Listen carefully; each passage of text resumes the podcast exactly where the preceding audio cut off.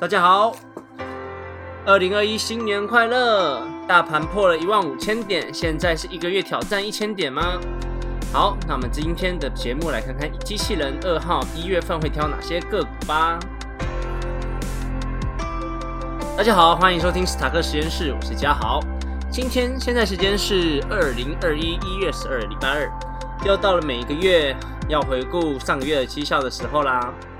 这个月真的很不想讲你。这一个月里面，除了天气冷到爆炸之外，我们两只机器人在上个月的绩效都被零零五零按在地上磨蹭，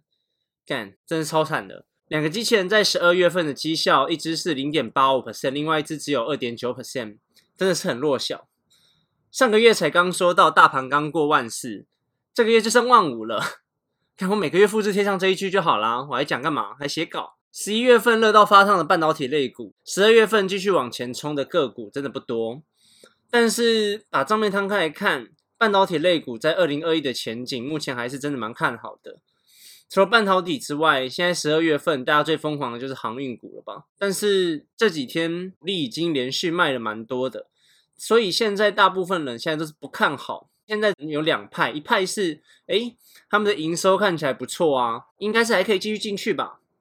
那反对意见的人就是觉得，嗯，可是主力已经连卖好几天了，而且又开始跌停，我还是先不要进去观望就好了，看看别人怎么样。半导体就是比较好嘛，那我干嘛去赌那个航运股呢？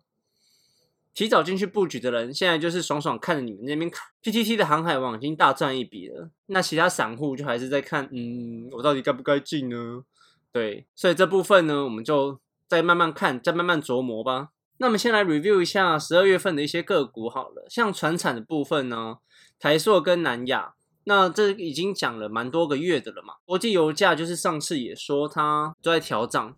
石化的报价也是冲高的状况。台塑四宝在二零二零的第四季获利蛮多的了，台塑跟南亚第四季的本业获利是翻倍的，台塑季增一百六十二 percent，南亚季增一百三十六 percent。单就 EPS 来看呢，台塑跟台化。EPS 一点六七并列第一，南亚的 EPS 一点五三，台塑化一点零八，那他们的盈利增加也反映在员工的分红上面。台塑四宝的年终奖金呢，每个人大约是三点六六个月的本薪，他们二零一九的年终奖金每个人是四点九四个月的本薪。对，那这样子听起来，诶，奇怪，不是说还不错吗？怎么会好像分红没有去年多？干那废话，因为去今年的年初的时候。相信大家还记得那个油价崩跌，还有正恶之乱吗？那最后还能拉回来，已经很厉害了，好吗？那么下一个看到的是电脑产业的部分。那在新冠肺炎的疫情在欧美持续延烧嘛，那带动了远距离办公室，还有一些远距离教学的这种产业的旺盛。花旗就看好欧美地区常用的大厂 Dell，带动相关的产业持续到二零二一嘛。那我们的人保啊、伟创。其实都是为带有代工的一个重要的厂商，花旗法人的部分就是蛮看好这一个产业在二零二一呃前半年的成长。那像戴尔是笔电业的第三第三大嘛，人保在接戴尔的单上面来看，应该也是一个有不错的发挥空间。那在金融股的部分呢，相信十二月份的时候。有一则新闻，大家会比较关心的是，有一些立委想要来去砍金融股的配息这部分嘛，就想要减减半金融股的利息，或者是干脆取消掉。那这个讲这个提出来的政策呢，会引起一些金融纯股族的恐慌。但是后来金管会有表示说，呃，去限制这种现金股利，只是提出的一种改善方式之一。其实还有很多种改善的方式。那不会想要以限制现金股利为唯一的监理措施，所以以目前来看，可能这不会是呃马上会发生，或者是不会是一个唯一的手段。所以要存股族，就是不要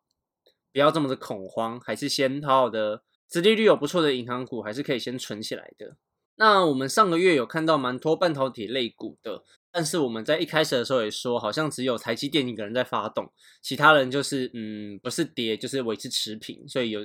有维持持平或涨一点点就不错了。那像是金鸿啊，十二月份发出来的财报也是不错的。那他们的消息面也没有什么多加新增的消息。那灵通也是不错，他们在十二月份的合并营收二点六一亿元，年增五十七点九 percent 九七 percent。那灵通的部分，因为他们有接 MCU 微控制器，那他们在下半二零二零的下半年的时候，他们的市场就争取到了蛮多中国跟欧美的一些供应链的单子，那也是受惠蛮多的。除了他们成功的争取到了中国还有欧美的一些订单之外呢，MCU 大多又是在产能最吃紧的八寸晶圆厂代工量产，所以在全面喊涨的状况下，其实那灵通也是会在这一波 MCU 报价调涨之下，然后业绩有一个不错的成长，而且灵通正在积极的切入人 AI 人工市场的这一块晶圆的部分，他们的产品也是研发完然后要出货的状况下，所以在二零二一年，灵通其实算是一个不错的标的。好，那我们后半段来介绍一下我们机器人二号新的预测的部分。那船产的部分，我一开始的时候也讲过了，那也讲了很多次。这个产业的消息面可能不太会有大变动，我就不加叙述了。这机器人二号偏好的呃 PVC 产业是南亚没有变嘛，还有华夏，它用一三零五华夏来取代老大台塑，我是看不懂啦。但是应该是机器人二号持续看好这个 PVC 族群的成长才对。欧美生产的问题，那其实像 PVC 啊，欧美生产的问题持续延烧，那全球产能全球产能比重将近两成的美国出口能力逐渐的下滑，导致全球要用这种 PVC 的材料就是找不到原料就对了。那印度也是 PVC 进口国蛮大的一个国家。所以其实大家都还是要这个东这个材料了，所以价格也是不断的在增加当中。那因此我们的台塑四宝啊，加上刚刚讲的华一三零五华夏，台湾 PVC 对大陆啊、印度的一个出口价格也确定一直往上增加。那这边我就不加丢数了，因为已经讲好几个月了嘛，对不对？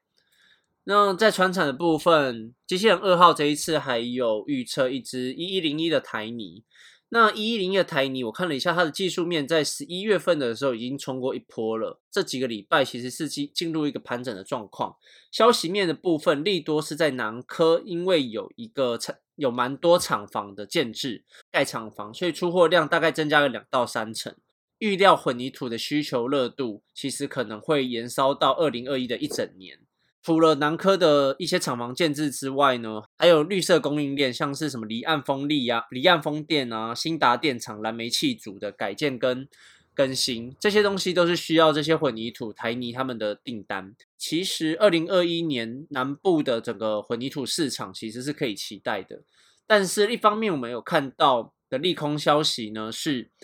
呃，因为最近冬天比较寒冷嘛，那中国大陆这边的煤价其实就上涨了十五 percent 到二十 percent 之多，对于水泥厂生产的成本冲击其实是蛮大的。那他们的毛利率呢也会降到两百分点之多以上，那甚至可能会冲击到二零二一年第一年的获利。那他们的基本面出来，台泥在十二月的合并营收是一百零九点三三亿元，年增负十一点三三。其实综合以上的因素，我自己是反对在这个月买台泥这支股票了。但是其实看完今这一次这个月之前二号的预测名单，我觉得我要反对的名单真的蛮多的。尤其是我等下要讲这一支三零零八大力光靠腰，我看了这支名单之后，想说看你挑谁都可以，想挑这一支大逆风的大力光啊。最近高盛又调降了大力光的合理价格目标价格。那降到了两千六百六十五元，但现在还是好像还三千还是两百八吧，我有点忘了。但是在高盛呢，对于在二零二零年，在过去两年的时候，其实就已经没有很看好大力光这一只股票了。对，那最惨的是，大家还记得二零二零的时候，华为被封杀嘛？那那个时候几乎订单就掉光，然后 Apple 也不止。然后还蛮多手机厂商以前的镜头都是给大力光做，但是后来竞争者越来越多，导致大力光的竞争力其实一直在降低当中。这可以的话，我是很蛮想把这一支推荐个股拔掉的啦。我是不知道为什么机器人二号选这一支。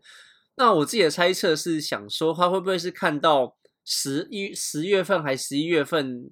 呃，Apple 十二那个时候刚要出之前，有一波也是降下来，但是后来也反弹回去。那不知道谁。机器人二号是不是想抢这一个趋势，以为它这一次掉下来也会回去？这个我就不知道了。但是我是蛮悲对这一只股票我是蛮悲观的了。那下一个蛮有趣的是总泰，总泰是做建设业务跟营运工程，就盖房子的啦。那它在十一月份的合并营收是四点八七亿元，年增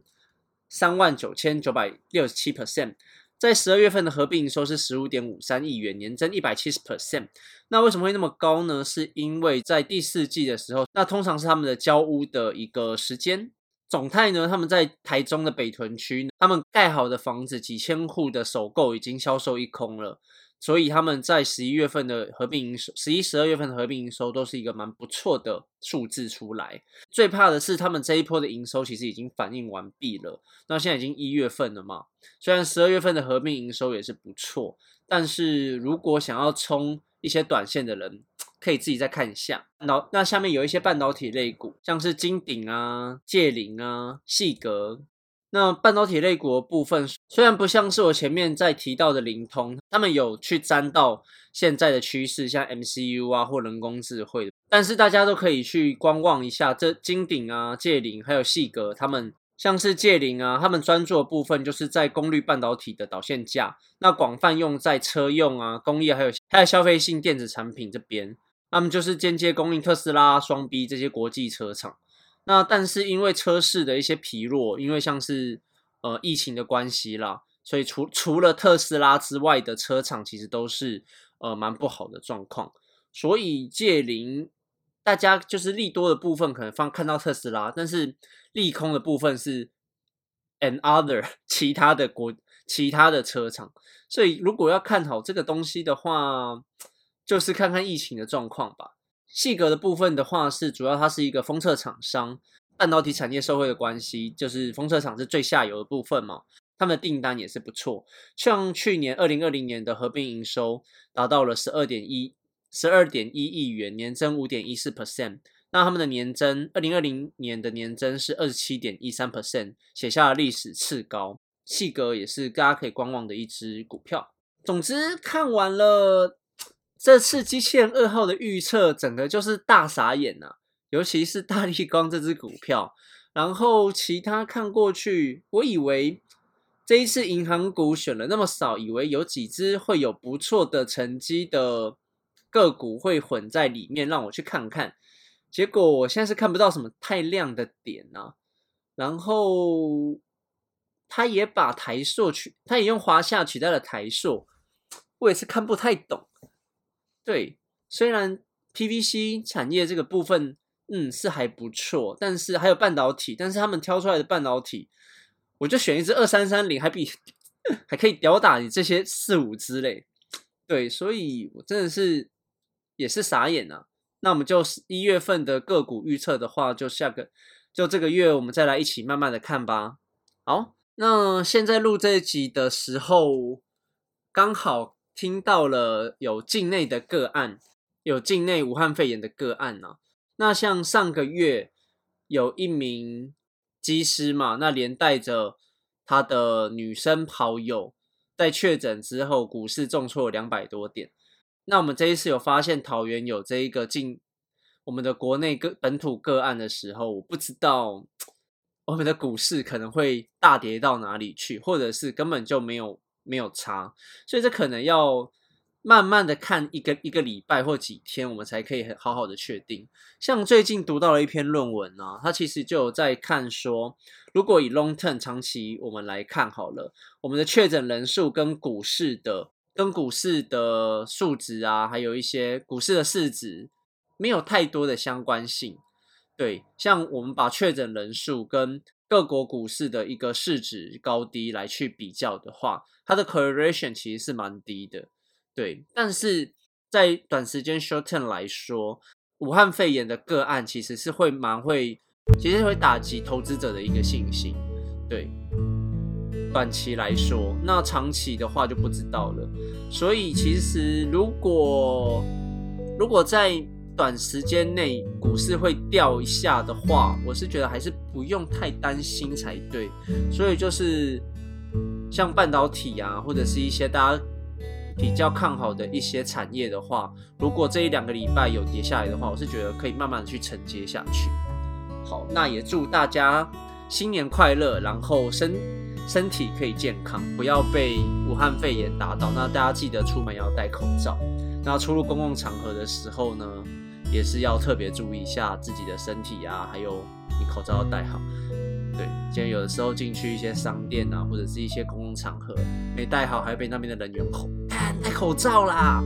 对，所以就是自己包包啊或身上最好放一包，或者是放好几个在身上会比较好。好，那么这一期就到这边喽，谢谢大家的收听。那我们的反应真的很少，希望大家可以多多留言给我们呐。对。